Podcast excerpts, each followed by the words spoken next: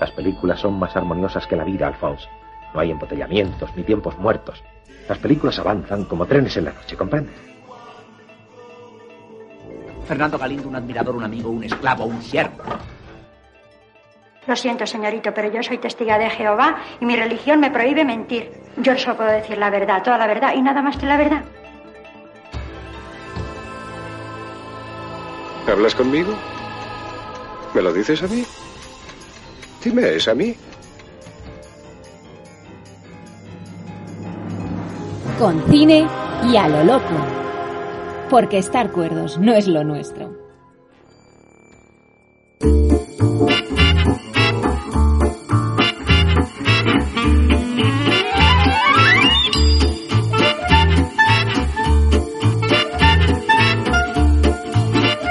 Bienvenidos, bienvenidas a un nuevo programa de Con Cine y a lo loco.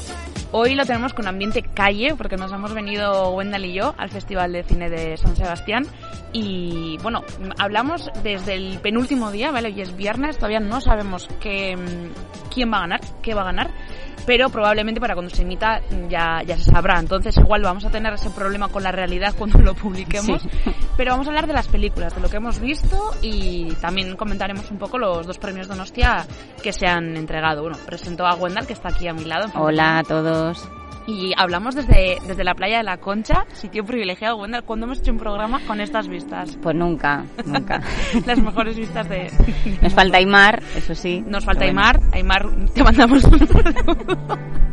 Aymar, donde quiera que estés. Que. Está, creo, creo, creemos que está en Madrid. Pero bueno, nos hará, nos hará apoyo, espero por lo menos. Así que nada, pues empezamos.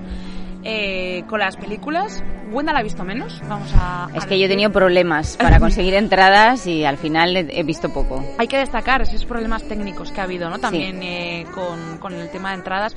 Yo el año pasado vine y no hubo casi problemas. También es verdad que eh, tenemos. Hay un problema de aforo. El, se han marcado los mismos aforos de, de protocolo COVID que el año pasado y este año hemos venido, yo creo, mucha más prensa acreditada. Entonces, eso ha creado muchísimos problemas en, en la web, en tener que estar a las 7 de la mañana en colas virtuales que no terminan nunca. Para cuando terminan ya se te ha agotado lo, lo que tú querías. Y yo también he tenido algún problema también. Una, yo me quedé sin una película de horizontes latinos sin ver, que no sé si la podré ver. Creo que un amigo me la va a poder pasar, pero es que esa película no se va a estrenar en cines, lo más probable. Entonces, bueno, pues pena no, no poder verla en gran pantalla.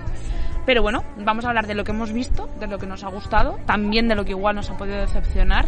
No sé si quieres, igual empezamos por, lo, por la, la decepción conjunta que hemos tenido con... A ver, la decepción, la de que más con, Beneve, con, con Benedetta, Benedetta, ¿no? Verjoven. Sí, yo era una de las tres pelis que... O sea, yo tenía como tres favoritas en principio, que era la de Louis Garrel, eh, que no le he podido ver, la de Zhang Yimou, que no le he podido ver, y la digo, de Benedetta... Yo te digo, Louis Garrel te creo que te decepcionaría la de Zañimo en cuanto se estrene ve corriendo porque te va a encantar. Ya, Creo que el sí. 15 de octubre de, se estrena. No, esa la veré en el, las dos, las que me quedan, me las veré en el cine de todas formas. Y, y Benedetta para mí también ha sido decepción la de Es que, o sea, tenía... O sea, o sea, podía haber sido la, la hostia, porque mm. la historia, las, los protagonistas, el director, pero es que ha sido, o sea, lo que comentábamos el otro día, que incluso la, lo que era la iluminación, es que era... Sí. Es que era horrible. No sé, Sí, la iluminación es verdad que no, no era es muy excesivamente buena. luminosa. Sí, es que parece que es un, un, día de agosto soleado todo sí, el rato. eso es verdad. Cuando me lo, es verdad que viendo la película igual es lo, lo poco que me molestó, ¿eh? No, no me fijé tanto, tanto, tanto en la iluminación. Pero es que la película es un despiporre. O sea, es un despiporre también. O sea, también, a ver, tiene cosas buenas porque eh, Paul Verhoeven siempre ha sido como muy crítico. Sí. Eh, entonces tiene ahí unos, una, le da unas hostias a la iglesia, ¿no? Hombre, Empezando ya pues solo por la virgen esa que la convierten en un falo. es que eso es brutal. Entonces, es muy, es muy brutal y luego tiene siempre un cine como muy feminista. Entonces, es el mensaje es muy rompedor.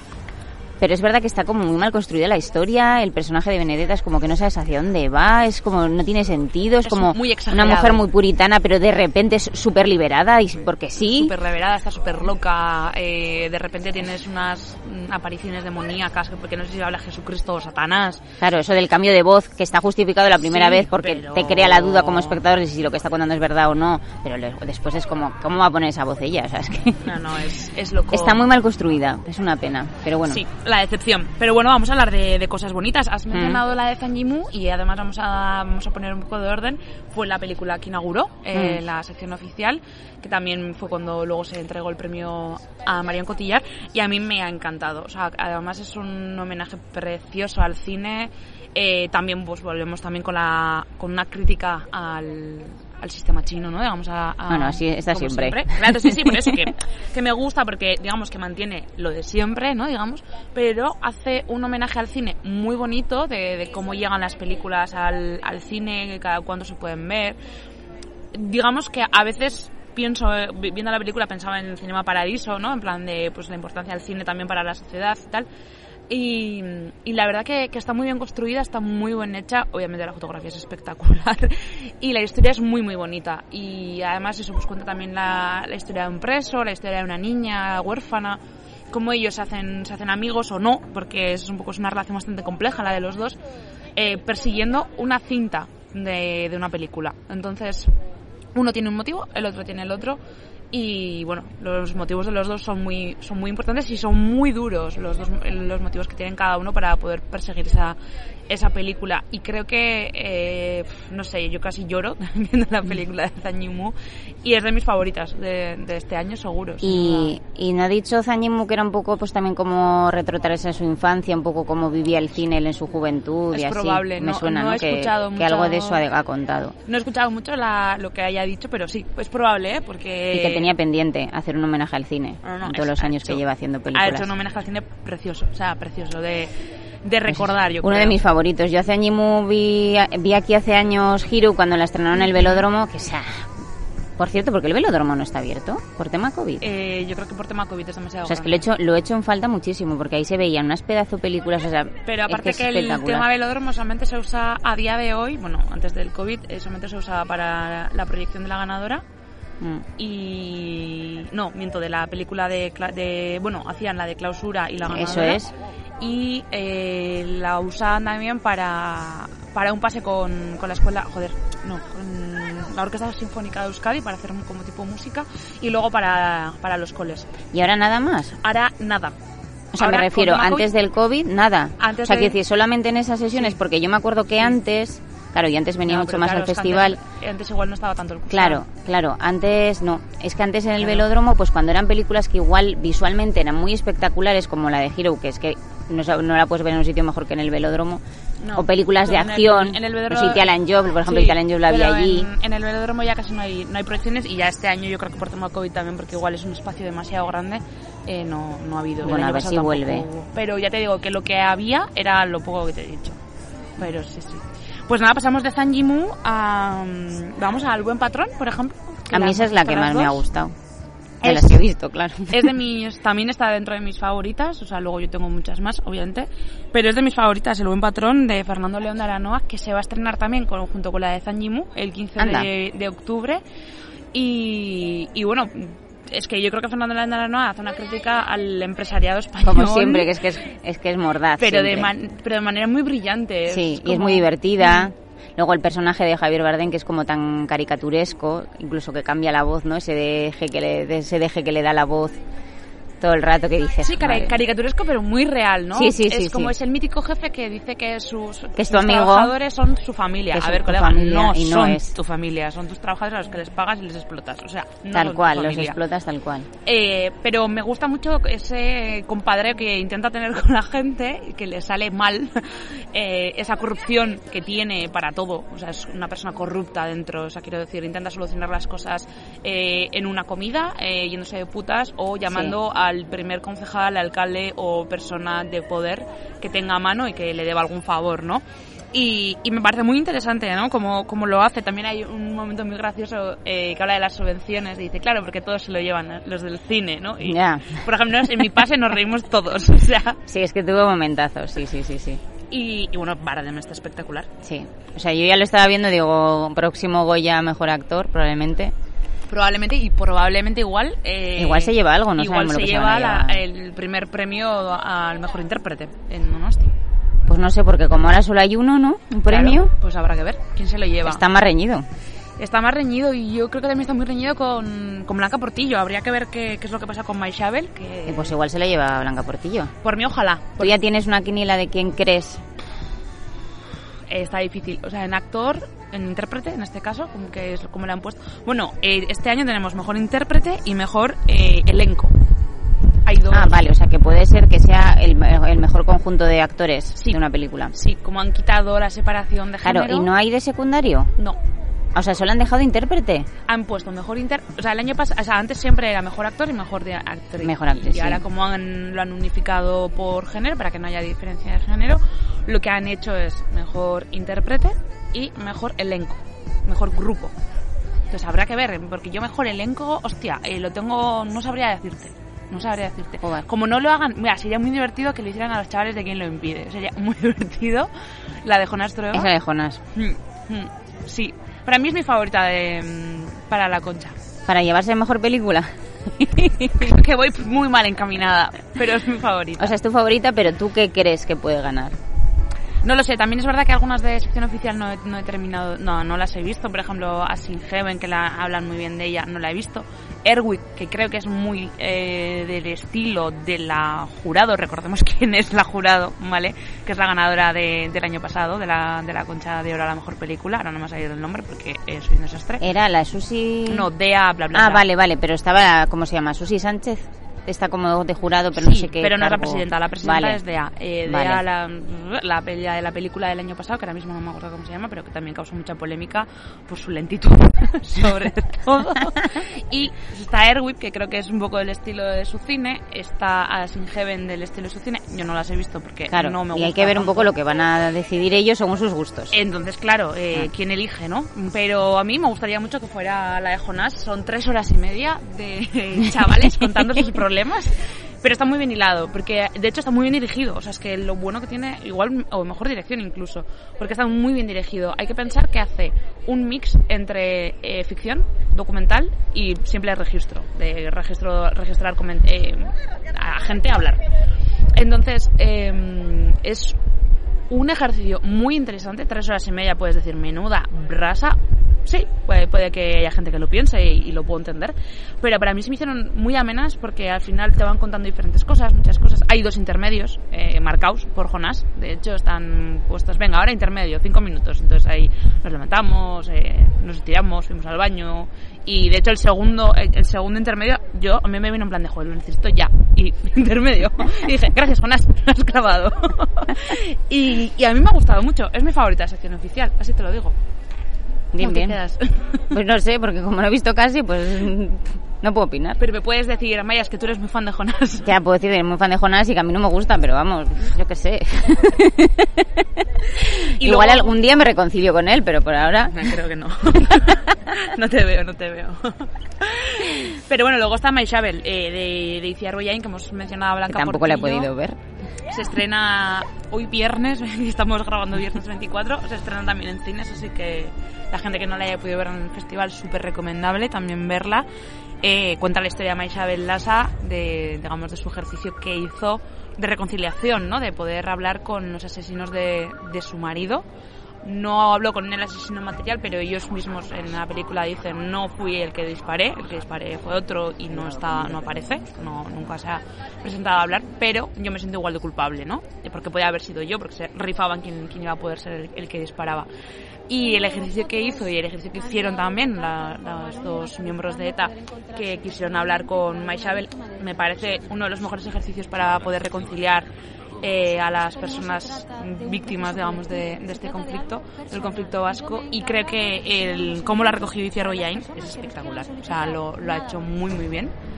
Y, y bueno, Blanca Portillo es que parece Maishabel, o sea, es muy fuerte.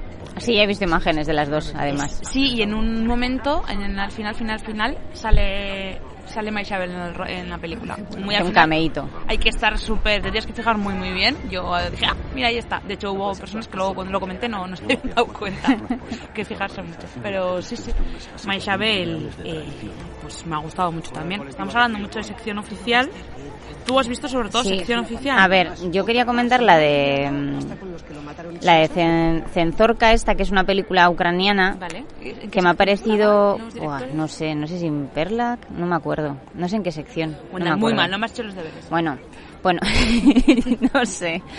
El caso es que esta peli me gustó, me gustó bastante porque es un poco como un documento de cómo viven las mujeres en Ucrania, además no solamente las mujeres, sino mujeres embarazadas a punto de dar a luz. Y es muy curioso, ¿no? Porque es como muy muy real. Además, son mujeres embarazadas de verdad, porque se les ve desnudas, o sea, son mujeres que están embarazadas, luego tienen a sus niños, y ese momento en el que están todas esperando una salita, ¿no? Y les llevan con un carrito a cada una a su niño, ¿no? Súper curioso, ¿no? Y como hasta los tres años, que es igual que aquí, que aquí en las cárceles de aquí hasta los tres años está el niño con la madre. Y cómo están, están con sus niños, ¿no? Es muy, es muy curioso y luego como es la historia de cada una. Lo que no he investigado, lo que no sé es si eh, tendrá algo de, de, documental, o sea, si no habrá cierta, no sé si serán igual incluso presas reales, no lo sé, pero me resultó muy muy realista, o sea, muy muy interesante. La verdad es que me gustó, sí, estaba guay. No sabemos de en qué sección, pero bueno, ¿cómo has dicho que se llama la película? Cenzorca. Cenzorca, vale. Pues eh, puede ser, Pero bueno, sí, sí, tiene muy la temática tiene sí, súper buena, buena pinta, la verdad. Y quería haber visto, pero que al final no vine a verla. Ha hecho Francis Ford Coppola un nuevo montaje de la película Rebeldes del, ah. del libro de Susan Hinton, que es una peli que a mí me encantaba de cría y el libro también y, ha cambiado lo que es el principio y el final, más adaptado al libro. Entonces, joder, me quedé un poco ahí con la cosa de al final no venir a verla eh, porque posiblemente mejore la película, porque en su día fue una película de bajo presupuesto, porque como había muchos muchos chavales fans de esa película, le pidieron a Francis Ford Coppola que hiciera la que llevara la, historia al cine.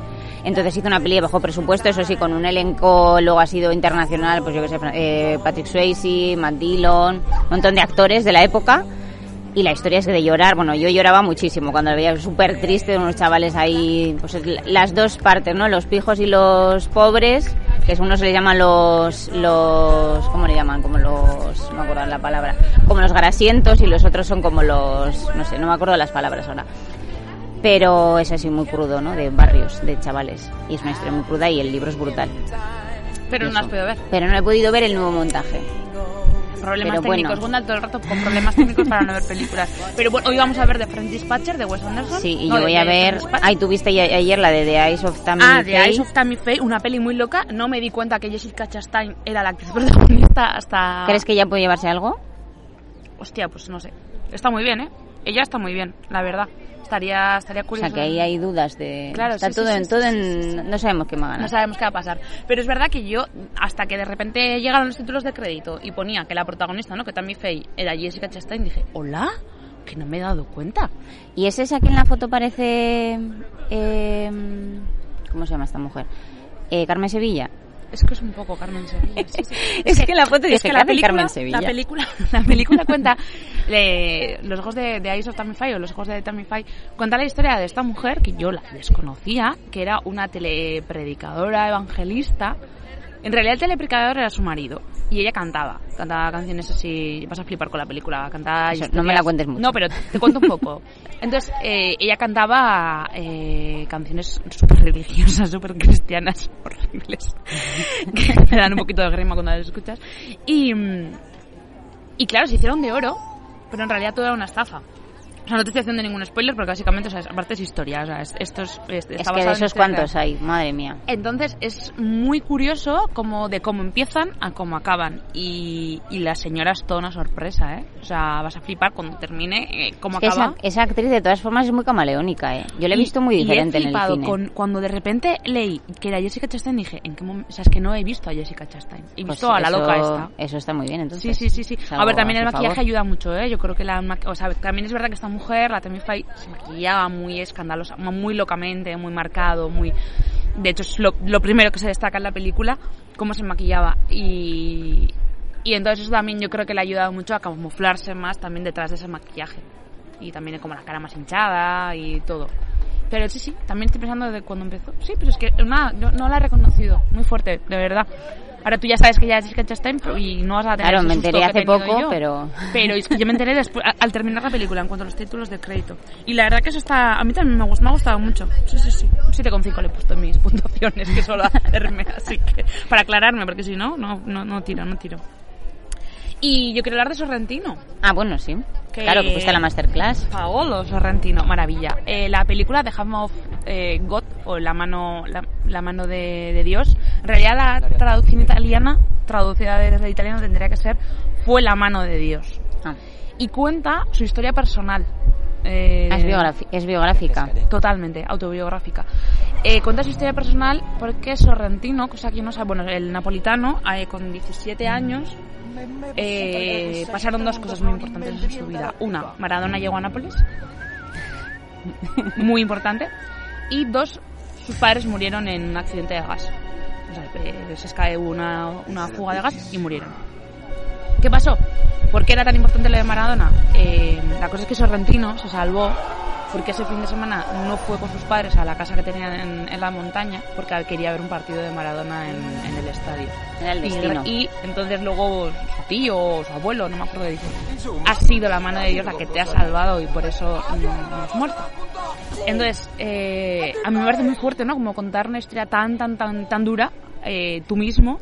Y Sorrentino dijo en la masterclass que él al hacer los 50 años, ahora ya tiene 51, al hacer los 50 años dijo estoy preparado para poder contarlo. Y, me parece muy valiente poder contarlo, contarlo tan bien.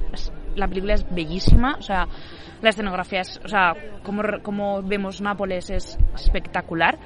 Y luego aparte también, eh, como este verano yo he estado en, en, las Islas Eolias, que están entre Sicilia y Nápoles, en un momento se van a, a Stromboli, que es una de las islas, que yo estuve a punto de ir, de hecho pasé por el muelle de, de Stromboli, y me ha hecho como mucha ilusión ver Stromboli también en la, en la película, porque en un momento se van a pasar unos días allí a Stromboli. Y, no sé, creo que la película es, bellísima, eh, como cuenta lo que le pasó y, y, también, pues bueno, de donde también le viene sus ganas de hacer cine y su amor al cine, y referencias a Fellini en la película también. Y la verdad que sí, eh, Fellini y también, espera, que lo tengo apuntado, ahora no me sale el nombre, aparece mm, Capuano también. Aparece Capuano al final eh, dándole consejos de qué es lo que tiene que hacer si quiere hacer cine. Y me parece, no sé, una, una maravilla la película y bueno, la masterclass fue, fue muy guay también, ¿no? El, como contó pues, todo lo que había hecho, fue básicamente sobre la, la película y, y la verdad que un nombre maravilloso, Sorrentino, la verdad.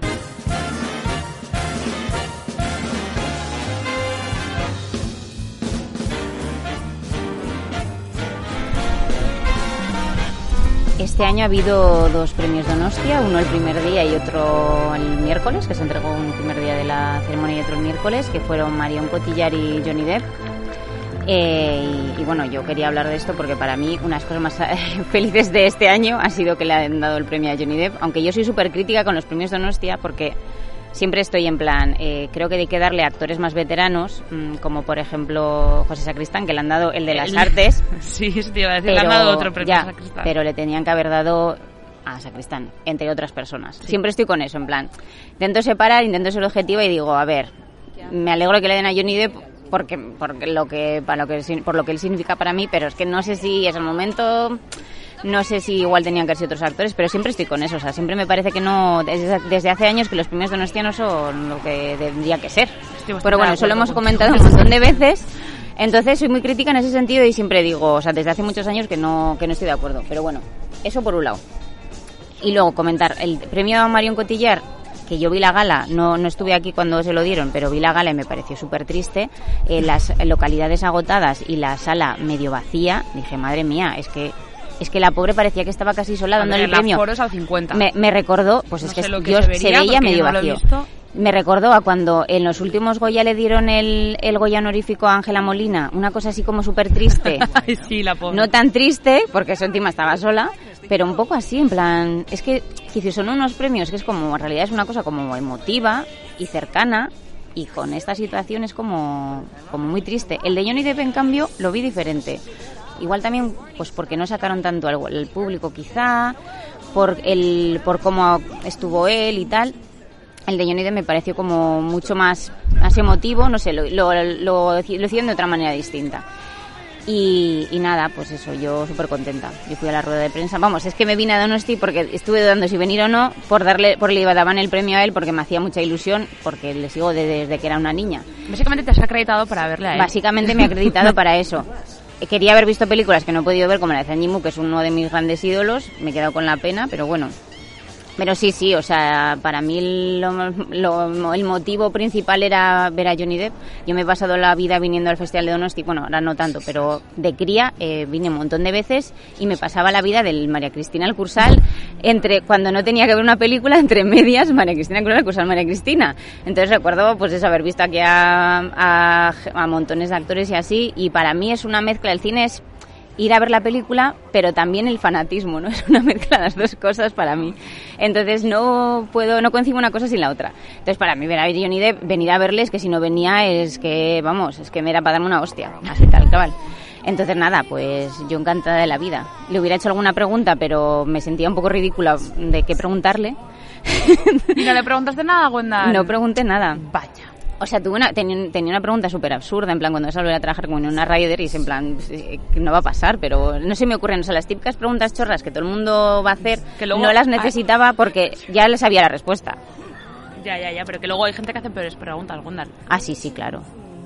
Hubo ahí alguna fan, hubo una que se fue con una camiseta de Eduardo Manos Tijeras, que es como, tía, no eres seria. A la rueda de prensa. Sí, no eres seria. En la que hay prensa, se supone. Claro. O sea, tú vas con una camiseta de oro manos tijeras y no, no es serio, porque puedes ser muy fan, pero que no se te note tanto. es que había una serie de frikis. Comparto, comparto contigo. Había una serie de frikis que... Por eso hace mucho tiempo dejé de ir a las ruedas de prensa. Claro, que luego también, me imagino que no es lo mismo una rueda de prensa de gente más desconocida, que ahí vas al, a lo que es la película y punto, que yo luego entiendo que este tipo de ruedas de prensa muchas veces es de gente que igual ni le interesa el cine, que es que eso, por eso yo ando un poco entre los dos mundos, entre que me apasiona el cine, mm. pero también soy fan, pero veo que hay gente que es fan que realmente no le gusta el cine, le gusta pues igual porque le parece que está bueno. El, problema que hay con las ruedas de prensa, sobre todo con las de los premios, Donostia, es que muchas veces es por el por, por el fanatismo, lo que tú dices. O sea, yo me acuerdo, ay, ¿cómo se llama el actor este de Lobez? No. Eh, que le el premio de Sí, el este, que no me sale a mí tampoco el nombre. Ay, qué desastre.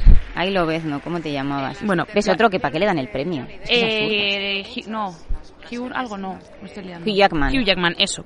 Cuando le dieron a Hugh Jackman, yo estuve en la rueda de prensa y ahí es cuando decidí no volver a una rueda de prensa de, bueno, empezar la sala a tope, eh, no entrábamos, la gente de pie, bueno, a, día de hoy eso no se puede hacer eh, por tema COVID.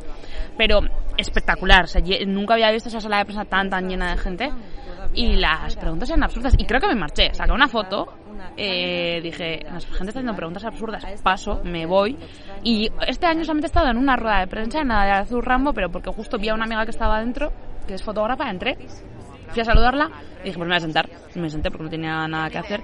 Bueno, que hacer sí, tenía que escribir un, artículo, pero dije, me da igual, voy a salir, voy a quedarme. Y tenía un par de preguntas súper absurdas y dije, me voy a marchar. O sea, es que no llega un punto en el que yo ya yo vengo aquí solamente a ver películas, da igual quien venga. Es que luego también eso, a veces hay gente que pregunta que no parecen periodistas. sí, sí, sí, Pues es que para hacer una pregunta, para que si no eres periodista, o te preparas muy bien la pregunta o te callas. Es verdad que muchos periodistas lo que hacen ya directamente es pedir las eh, entrevistas en el hotel, a los agentes de Claro, pero por ejemplo yo ni creo que no dio entrevistas. A las creo que la Bueno, o muy, muy, muy, muy poco. Sí, la daba cuatro. Entonces, claro, pues y luego la, a ver lo que pasa también en la rueda de prensa con Johnny Depp es que joder, es que le hacían una pregunta y se explayaba que yo era en plan, venga, a ver, te entiendo, Johnny, empezaba a entenderle lo que decía y hacía la mitad o menos, digo, ya no sé de qué me estás hablando, o sea, me perdía en lo que... Porque es que es como pausado, se enrolla, es como, Dios, Johnny. Pero, o sea, me perdí. O sea, yo llegó un momento que no sabía ni qué estaba diciendo. si te perdiste tú, imagínate el resto. Pero, pero bueno, sí, o sea, a mí me hizo un montón de ilusión y ya está, y con eso me quedo. O sea, me habría gustado hacer una foto con él, imposible. O sea, imposible porque hubo un momento en el que mm, antes de que le llegara, de repente todo el mundo cogió y se levantó sin tener acreditación de, fotógrafo para hacerle fotos. O sea, se fue adelante y dijo, yo no voy a ser gilipollas y yo también, yo me fui con la cámara.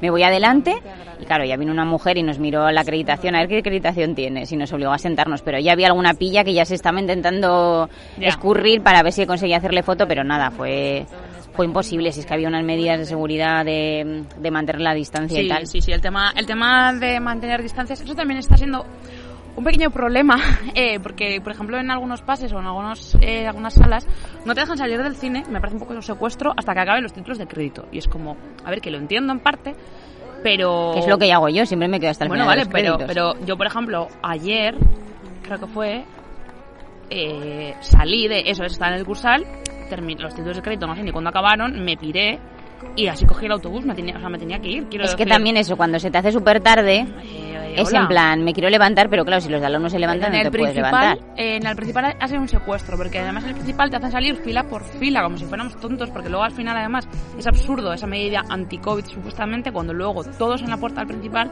nos quedamos de corrillo y además nos quitamos la mascarilla, porque ya como estamos en el exterior nos quitamos la mascarilla y igual hay, hay, hay, más problema, pero ahí no nos... pero bueno, hay que cumplir las normas y ya está. Normas absurdas, porque además el problema es que estamos seguimos con las mismas normas del año pasado y el tema COVID ha cambiado muchísimo en un año. Es que no, pero ¿y no son más extremas incluso que el año pasado? En el final igual. Sí. Sí.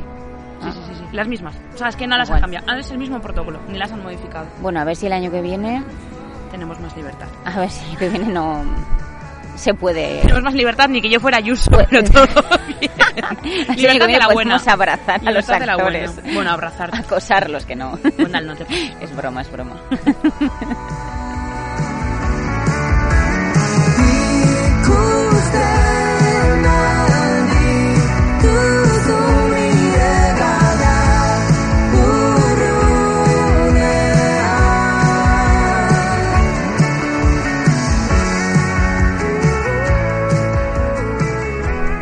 vamos, mm, yo quiero hacer, antes de, terminar, un último repaso a, dos películas. Una, además, ha sido premiada en Venecia por el premio a la mejor dirección, por a Joen Campion, que es The Power of the Dog, que eh, cuenta una historia muy, muy peculiar, muy, digamos, muy, no sé, a mí me ha sorprendido mucho.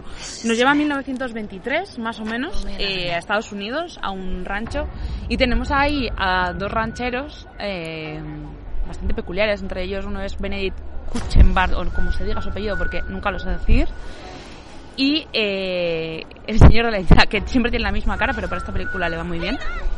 Y la verdad que eh, es bastante fascinante la historia. Mm, son dos hermanos, uno de ellos se enamora de, mm, de una, digamos, una persona que, tiene un restaurante cerca de, su rancho, porque digamos que se conocen en un camino de, que tienen que pasar eh, reses para, para llevarlos al rancho y demás. Y a partir de ahí pues empieza como todo el, drama, ¿no? Eh, la chica no se lleva bien con su cuñado, se llevan un poco a matar y viene luego el hijo, el hijo que, que ella tenía de un anterior matrimonio porque su, marido se había suicidado. Entonces, cuando llega el hijo al rancho, todo cambia y, y todo es fantástico. O sea, todo hay que ir mirándolo poco a poco, que parece que no pasa nada, pero es que está pasando todo y no nos estamos dando cuenta hasta que llega al final que está ya todo, ¿no? Y creo que Jim Campion en esta historia ha hecho, mm, buah, o sea, una, una maravilla. O sea, creo que, que, lo cuenta muy, muy, muy, muy bien. Y me ha flipado esta película. Estaba en, en Perlas porque venía de, de Venecia la película y la podremos ver en Netflix y en cines de, bastante yo creo que la podremos ver menos y la verdad que ha sido como un regalito poder ver esta película en pantalla grande y además la pude ver en el Victoria Eugenia así que eso siempre es un lujo también poder ver una película en el Victoria Eugenia. Y la verdad que me ha gustado un montón. O sea, creo que es de mis películas favoritas detrás de The Hand of God. Las dos de Netflix, también hay que decirlo. Una cojones que Netflix ahora eh, está haciendo estas maravillas y no, no se puedan ver tanto en, cines, pero bueno, mm, yo me quedo con esta. Y luego destacar una de, de la sección oficial que se llama Camila mm, Camila saldrá esta noche, que nos lleva a Buenos Aires, es una película argentina, y la protagonista, Camila, es una joven adolescente que, que bueno, digamos que tiene que mudarse de La Plata a, a Buenos Aires debido a una decisión de su madre, porque su abuela está muy enferma y demás, y entonces eso hace que, que, todo su mundo cambie, ¿no? Pues nuevo colegio, nuevos amigos, eh, nueva casa. Mm, entonces, en ese nuevo colegio mm, abogan por una neutralidad ideológica, teniendo en cuenta que es un colegio religioso. La neutralidad eh, ideológica no sabemos dónde pueda quedar, es bastante raro. Oh, y, y, por ejemplo, pues no le dejan llevar el pañuelo de la lucha del aborto en, en Argentina. Pues claro, pues ella pues contra eso pues, intenta rebelarse y también bueno pues vemos cómo hace amigos que igual son más del margen y al final vemos esos márgenes de, de esa clase tan digamos tan obediente a la religión y tan obediente al sistema patriarcal que poquito a poco desde los márgenes pues igual se pueden también cambiar las cosas y me ha gustado mucho, me ha parecido una propuesta súper interesante y también me gustaría que estuviera tuviera algo en el palmarés, la verdad. No sé cómo la valorarán, pero a mí me ha gustado mucho esta película y también la, la quería comentar. Muy bien, Amaya. Tú, Wendell, te quedas con unos apuntes de lo que, lo que he visto yo, ¿no? Sí, no, sé, no sé qué veré, pero... Bueno, pero para cuando se estrenen, ah, pues bueno, sí, sí. siempre, siempre está bien ver que ha llegado a tipo para luego cuando llegan a, al cine y ahí estaréis también dando la caca en algún lado. tenéis que ver esta, tenéis que ver la otra. tenéis que ver la de Jonas el 22 no, de octubre. No, no, no menos casi cuatro horas. Así que nada, pues aquí cerramos nuestra conexión especial desde, desde Donosti. Eh, mm, está saliendo el sol en Donosti, me estoy empezando a, mm, a chicharrar. Hay un día un poco raruno, porque está como nublado, soleado, de estos días que te quemas. Toda la semana. Pero de estos, es, hoy es un día de estos que te quemas fácilmente. Eso me pasó el viernes pasado. Será cosa de viernes, de viernes a viernes. Así que nada, despedimos el programa. Esperemos que os haya gustado nuestra crónica desde Donosti. No sabemos, seguramente cuando lo escuchéis ya sabremos quiénes han ganado. Lo pondremos igual también en, en nuestras redes sociales.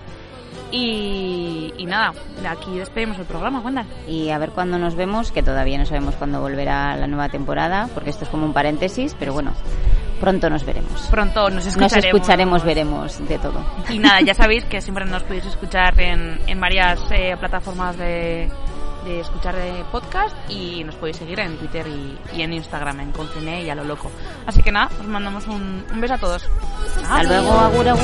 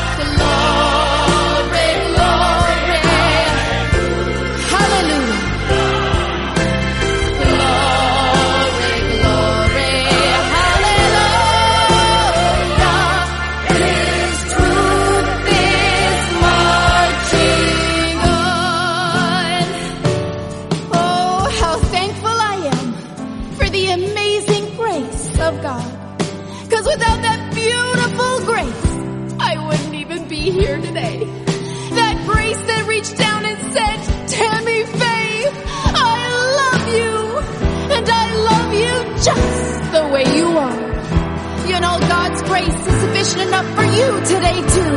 And He loves you just the way you